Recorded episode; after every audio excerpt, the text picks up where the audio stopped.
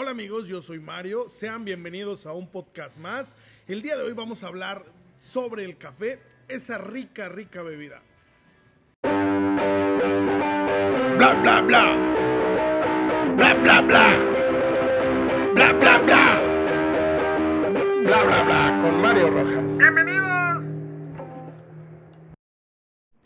Un podcast más, un episodio nuevo. Estoy realmente emocionado. Esto empieza a funcionar, empieza a caminar. Muchas gracias a todas las personas que nos han estado escuchando. La verdad es que me pone bastante contento ver las estadísticas.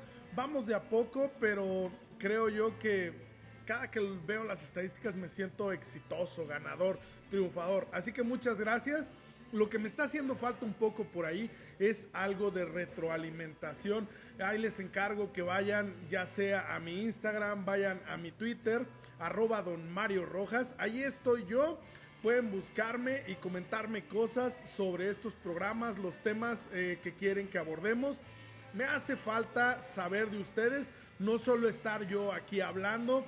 A veces se siente como sin sentido. Pero bueno, vamos a darle sentido al programa de hoy. Hoy eh, tenemos una dinámica diferente ya que no solo tengo un invitado, hoy vamos a hablar de algo rico y delicioso que es la bebida, el café. O sea, un buen cafecito. Para eso, obviamente, como nos gusta tener ruidos de fondo, me vine a un café. Y hoy estoy eh, degustando un latte helado. Mm, bastante sabroso en compañía de nuestro especialista en café. Él es el doctor Ricardo Dueñas, psicólogo, psicólogo de cabecera. Por ahí tiene su podcast de Hablemos eh, de, psicología. de, psicología. Los invito a que vayan a escucharlo. Está en todas las plataformas de podcast y por supuesto en iTunes. Entonces, sin más preámbulos, eh, don Ricardo, doctor Ricardo, ¿Qué rollo? Bienvenido. Hola, ¿qué tal? Bienvenidos. Ah, no, ¿verdad? No es el mío. No es el tuyo, pero invítalos a tu, a tu podcast. No, muchas gracias por la invitación. Estoy contento, disfrutando de una rica bebida. Allá no suenan los hielos, nada más se oye el, el borboteo del café helado también, disfrutando en este rico, en este rico día caloradito. Se antoja, se antoja esta bebida refrescante, pero que no falte el café, que no nos falte nunca el café que no nos falte esa buena dosis de energía. Por ahí están haciendo un frappé al fondo y ya escuchamos los hielos de la bebida de Ricardo. Recuerden que este es un podcast donde nos gusta el sonido ambiente, disfrutamos de ello y después de ser un simpático error, se convirtió en una gustada situación. Bueno, ya, sin más preámbulos, Ricardo, ¿de qué se trata el rollo del café? Bueno, el rollo del café se trata pues de muchísimas cosas y de nada al mismo tiempo. Es increíble cómo una bebida y, una fruta o un grano tan simple y tan básico está presente en todos lados. Es, está desde el desayuno familiar hasta las juntas eh, internacionales y se encuentra en las mejores y en las peores decisiones de la humanidad. Así que el café se trata pues de la vida misma, podría decirlo así. En las peores y en las mejores decisiones de la humanidad, qué fuerte. O sea, ¿en qué, en qué mejores y peores ocasiones de la humanidad te imaginas que fueron fraguadas y tramadas al, al gusto de un buen café? Mira, por ejemplo, la Primera Guerra Mundial se platicó con un cafecito. Claro que está un café. Vamos a bombardear esos pinches lugares. Y alguien estaba sirviendo el café. De hecho, está, empecemos con los clichés y luego con los datos curiosos. El, cliché número uno del café, o bueno, no cliché, sino fun fact del café del estado, del estado de Nayarit, es el que... Ah, sí, porque para los que no sean conocedores de nuestro origen, estamos grabando este podcast desde Tepic, Nayarit. Ah, perfecto. Eso, eso. El, el café que se toma en la Casa Blanca es café Nayarita. Oye, pero que ese dato curioso no, no dejó de ser eh, cierto a la salida de Barack Obama. Era más bien como el café de Barack Obama, ¿no? Pues mira, yo me sabía, ya es hasta como tipo chisme, que no solamente desde Barack Obama, sino desde la administración de Clinton, desde la administración de Bush, Pero O sea, Clinton se fumaba un churrito de mota con su buen café. Espero que primero el café y luego el churro, o primero el churro y luego el café, pero no las dos cosas juntas. es una combinación un poco eh, dinamitosa. Pero sí, eh, eh, he sabido que el café Nayarita, eh, pra- particularmente la región de Compostela, es el café que se disfruta en la Casa Blanca. Y hablando de las mejores y las peores decisiones del café, es interesante saber cómo en Europa, en las mentadas tiendas de café o en las mentadas este, cafeterías eh, francesas e inglesas, sobre todo en las inglesas, se hablaba de cómo el mismo grano eh, empezaba a tomar un lugar primordial dentro de la economía global. Entonces, eh, prácticamente el comercializar con el café, importar, exportar café, fue una puerta de entrada a, la, a, a- a estos intercambios comerciales intercontinentales en, el, en Europa. Es decir, el- o sea, era un el- rompehielos. Exactamente, pero no tanto como, ay, vamos a tomarnos un café juntos y hablemos de negocios. No, el grano en sí mismo a- ayudó a que la comunicación entre Oriente y Occidente se diera en O una sea, no hablamos el mismo idioma, pero quiero esa chingadera. Me Exactamente. esfuerzo a romper la barrera del idioma, nos comunicamos y creó lazos. El café creó lazos. Creó lazos comerciales, o sea, el café fue generando valor dentro del mercado y fue eh, generando esta interacción entre las naciones para, para empezar a comunicarse e intercambiar valores. O sea que la función histórica del café, casi en todos sus sentidos, no en todos sus sentidos, sino su sentido primordial, siempre ha sido de rompehielos. Exacto. Porque detona amistades, detona planes, proyectos, Pláticas. pláticas, detona muchas cosas. Fíjate, yo te presentaba como, como doctor en psicología al inicio de esto. Eh, estudiar una licenciatura, estudiar una maestría y consumar tu doctorado conlleva mucho café. de- de- definitivamente está, está muy, muy eh, curado que, que lo menciones porque... eh, Ahí surge tu amor por el café. Exactamente, en la universidad. En la universidad fue donde, donde encontré esta afinidad por el café. No tanto de saber tomar café ni saber preparar café, que esa es otra historia. Solo la costumbre. Solo la costumbre de tomar café porque yo estudiaba por las tardes. Entonces, en las noches, cuando yo empecé mi, mi carrera, me daba la tarea de hacer mis deberes universitarios y necesitaba mucho café para mantenerme despierto hasta la madrugada para terminar las tareas, las- los proyectos, las exposiciones. Y era literal de jalar la cafetera de, de la cocina de mi mamá y llevármela a mi cuarto y ahí estarme preparando café hasta la madrugada. Y obviamente después de la desvelada, en la mañana siguiente, era necesario un buen café. Eh, O ya no lo acostumbrabas. ya no lo acostumbraba en las mañanas. Fíjate que no, no se me hacía el hábito de tomar café por las mañanas, pero sí por las noches. Y en la universidad, eh, cerca de, de- de la entrada de la escuela, había un cafecito y nos hicimos como de este de esta costumbre tipo Friends de tener nuestro Central Perk Claro. ese café se llamaba Origen.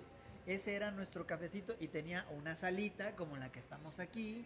Después de la universidad salíamos, pedíamos nuestros cafés y nos sentábamos hasta que nos corrían de la cafetería, eh, platicar, chacharear y todo, jugar y hacer todas estas cosas. Fíjate Ricardo, como tú y yo somos contemporáneos, creo que al crecer en los noventas, sin duda alguna debes de estar influenciado por aquel eh, comercial de Nescafé en donde unas personas en un carro en el bosque disfrutaban del paisaje, disfrutaban de un amanecer, disfrutaban de un atardecer y tenían una taza muy curiosa que se conectaba al encendedor del carro y disfrutaban de una taza de café Nescafé.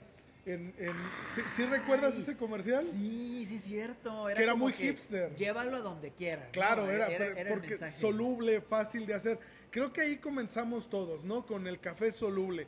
Yo recuerdo, este, cuando estaba en casa de mi abuela, eh, a muy temprana edad, porque antes no era tan tabú el café. En los noventas, pues no sé, fumábamos a los siete años y tomábamos café desde los cinco. Entonces, Sí. sí te acuerdas que en Sí, aquellos claro. tiempos se podía fumar en los camiones, pero bueno, esa es otra historia. En los salones. Se fumaba donde sea. Pero bueno, la cosa es mm, que yo recuerdo que mi abuela me daba una leche caliente hirviendo y yo le echaba, bueno, no solo yo, ¿no? Sino todos los participantes de la comida y le echábamos directamente el Nescafé y el azúcar y era un café riquísimo. Entonces tú decías, cuando yo estudiaba me jalaba la, me La jalaba cafetera. la cafetera a mi cuarto. ¿Cuántas formas hay de preparar café? Ahora que ya le sabes al rollo, platícanos un poco de eso. Ok, bien. No, las, no me las sé de memoria, las tengo que nombrar. Está básicamente eh, dividido en métodos de extracción. Ya las palabras técnicas del café, de, de la cultura del café, se empiezan a notar eh, cuando hablamos de extracción del café, que quiere decir la preparación. Que la realidad es que esos rollos, este, hay uno que es como con un cono de vidrio, ¿no sé cómo se llama? Exactamente, ese se Ese- llama, ese se llama Chemex Ah, ok. o ese, Chemex. ese rollo es plenamente científico, ¿no? De acá, de cuando los... Parece muy, muy este de laboratorio, Pero ¿no? sí lo es, ¿no? El matraz. La eso. realidad es que sí lo es. Es muy eh, exacto. Ahí te va. Están los métodos de extracción que son de goteo. El método de goteo son, por ejemplo, la cafetera común y corriente, la que tenemos en la cocina de la casa. Eh, tenemos también los métodos de extracción de sum- sumersión o sumergimiento. Es donde prácticamente La es- prensa francesa. la prensa francesa, exactamente. y- o, o- o- o de infusión, son los que se, se le denomina también eh, de sumergimiento o infusión. Y para le contar, o sea, son como, como los métodos que nosotros, que nosotros conocemos de extraer el café. Y entonces está la cafetera común y corriente, la casera, es un método de goteo. Está la prensa francesa, está el Chemex, que es como tú lo describes, como es un vaso de vidrio con, un, con una boca muy ancha, asimilando la de una copa de martini, con un, con un fondo también muy ancho, como si fuera un florero, básicamente. Y- Que la realidad es que, bueno, en mi percepción, cuando ves esos artefactos, a mí me recuerdan un científico loco, más que nada. Exactamente, sí, es como de... No, está el otro, que es todavía más de científico loco, que se llama sifón japonés. Ok. Es un método de Es, extracción. es como una gota con una pipeta, ¿no? Así como... Eh, no, no, no tan así, ese es un método francés. Ah, ok, Sí, ok. pero ese es como un armatoste muy elaborado, donde sí hay fuego de por medio. También el, el sifón japonés es más sencillo en ese sentido, pero sí se ve muy aparatoso. ¿Por qué? Porque es como, como esos eh, aparatos de laboratorio de química de la secundaria, donde tenías un, un vaso o un matraz y también tenías una burbuja arriba. Y básicamente es que el- al momento de calentar el agua, el agua sube, se, se tapa, se llena de café y luego baja otra vez. O sea, es, es un espectáculo visual muy atractivo. para- Mamador. Mamador, exactamente. Pero la- la- no es nada más porque se vea chido, sino que tiene sus funciones.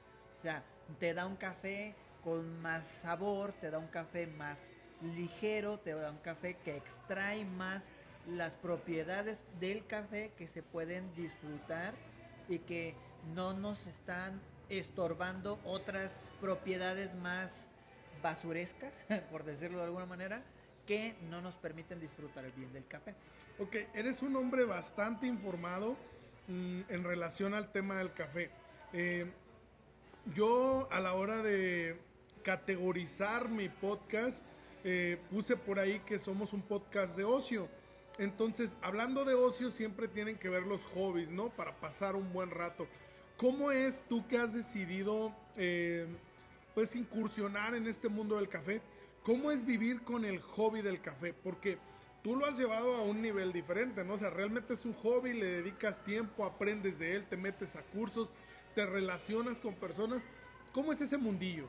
Ok, es un mundo bien interesante porque sí es un poco como ser medio geek, medio Del friki café. del café, exactamente, porque entiendes y aprendes de variedades del café, aprendes un poco de química, aprendes un poco de... Es lo que te decía, esa madre parece de científico loco. Exactamente. Y, y, aprendes sobre todo como a valorar y a, apreciar el café de una forma distinta, porque ya deja de ser la bebida que te despierta por las mañanas y te da una patada en el trasero para hacer tu vida lo más despierta posible, a, valorar como sus propiedades eh, naturales, incluso poder valorar sus propiedades sociales.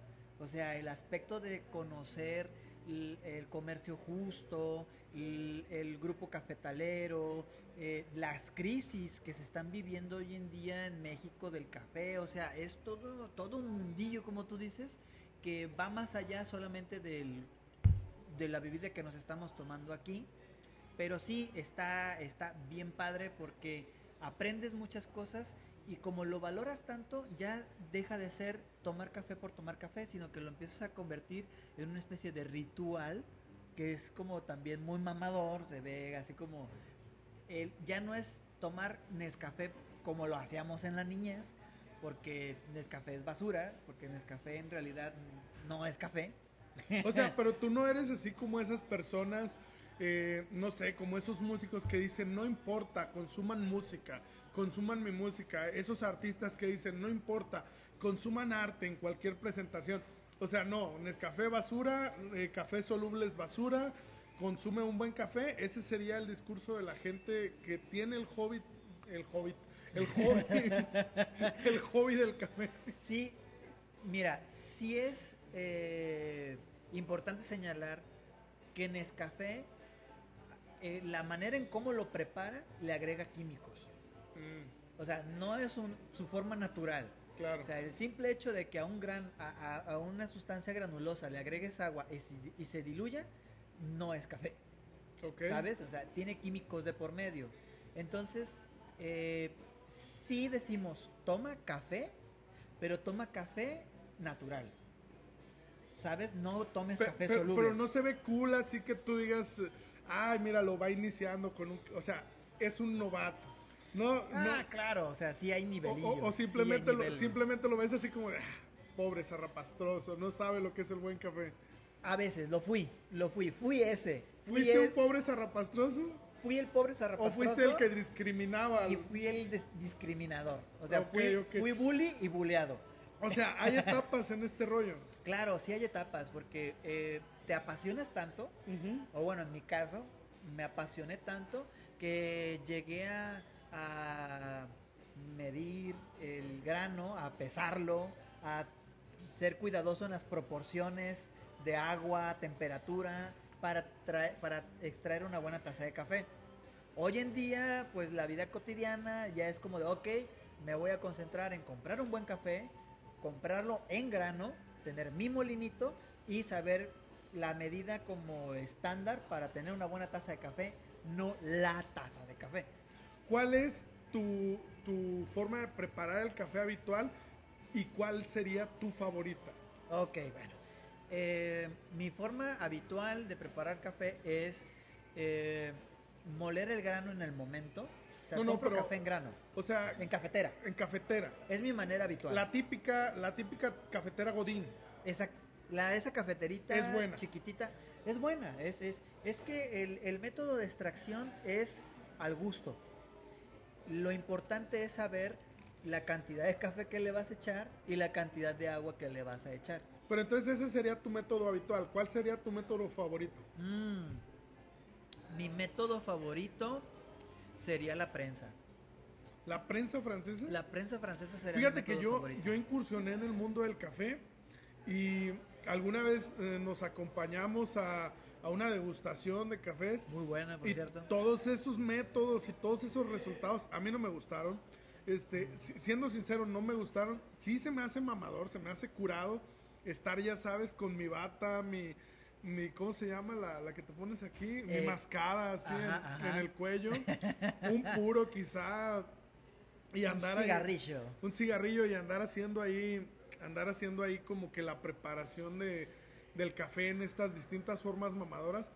Pero no, no sé, yo creo que llegué al nivel prensa y ese es mi favorito, ese es el que disfruto. Es muy versátil la prensa. Sí, ese, ese es como el, creo que es el que más me gustó, no sé cómo decirlo, me enamoré. O sea, es una cuestión irracional realmente, me conecté con ese. Y es, es que tiene como, como diferentes etapas y es, y es a un, un nivel de sensaciones, ¿sabes? Porque estás presente en todo momento en la, en la preparación del café y es súper práctico porque lo tienes listo en cuatro minutos. Ok, vamos a darle un poquito de agilidad a este podcast porque aunque el podcast pasado me aventé un programazo de 54 minutos, la idea... Lo, vi- no- lo escuché en partes, ¿eh? Ah, qué bueno. La idea es que no lo escuchen en partes, que lo escuchen de un jalón y hagamos algo más corto y digerible. Entonces, vamos. Recomendaciones básicas para novatos. Recomendaciones básicas para novatos es cómprate una cafetera de goteo, una cafetera Godín, como tú dices, pero cómprate el café que sea en grano y tostado medio Y un moledor. y un molino de café. Ah. Si no puedes o no te alcanza o lo del molino de Ah, café, recordemos que es novato.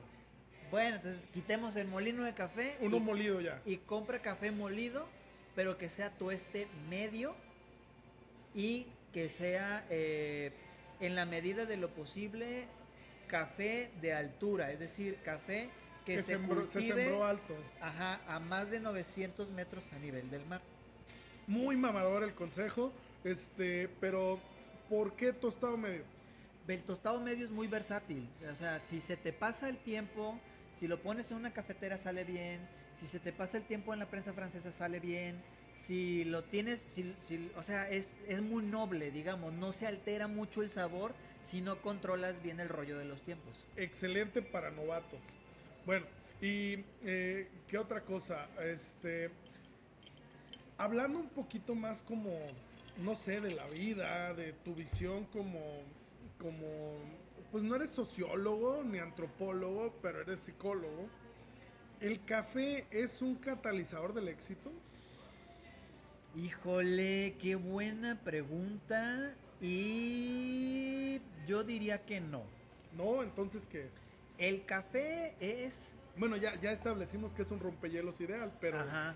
El, el- el café no es un catalizador del éxito porque puedes no tomar café y ser exitoso, ¿sabes? Ajá, pero para tener largas jornadas, el café es un buen catalizador, te activa, te anima, te da energía. Claro, pero Te también, hay- ayuda. también hay que saber tomarlo. No puedes estar tomando café todo el día porque te va a hacer daño. Y también puedes tomar té, por ejemplo, que también tiene cafeína y también te activa. Yo creo que más bien el café a un nivel psicológico eh, genera eh, estados de ánimo positivos. Ok. O sea, podemos decir, el, el aroma, el olor, que tiene mejor efecto en, pro- en promover o en detonar un estado de ánimo de placer. Genera una buena atmósfera. Exactamente. El olor del café recién molido es el mejor olor para que tú te sientas bien. ¿Sabes? O sea, hueles café recién molido y automáticamente es... ¡Ay! ¡Qué rico huele! ¿Sabes? Entonces, más que del éxito, creo que es un- una buena bebida para empezar bien tu día. Perfecto. Entonces el café, el momento ideal es por la mañana. es por la mañana, dependiendo de la gastritis de cada quien, con o sin los alimentos. Y eh, al- a mediodía, puede ser como eso de las 12, 1 de la tarde, también puedes tomarte un café porque ya va bajando como la- el azúcar en la sangre, te da un levantón. Y tomar café antes de las 5 de la tarde o en las 5 de la tarde también ayuda a que te dé el, el tirón hasta la noche y que puedas dormir si es que te pega el café en el insomnio. A mí me parece ideal el café después de comer porque la neta sí lo necesito. Sí me da un acá, no voy a decir mal del puerco, aunque ya lo dije, pero, Exacto. pero sí me da un bajón después de comer y me, me cae muy bien el café a esa hora, me cae muy bien el café en ese momento. El café puede ser tomado en cualquier momento, bajo cualquier pretexto. Disfrútenlo. ¿Cuál sería tu mensaje final? En mi Eh, mensaje final, un tip. ¿no? Un tip es Si tú quieres eh, dormir una siesta y despertar bien Activo. activo, tómate un café antes.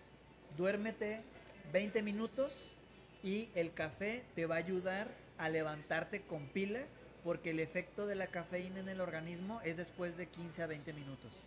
Ah, ok, ok. O sea, tómate el café, Vete a dormir. duérmete mientras la digestión y, Exacto. y vas, a despertar, vas a despertar con todo. Exacto. Muy bien, pues ahí está. El café es ciencia, el café es amistad, el café es pretexto, el café es un detonante de muchas cosas. El día de hoy el café ha sido un muy buen pretexto de este podcast.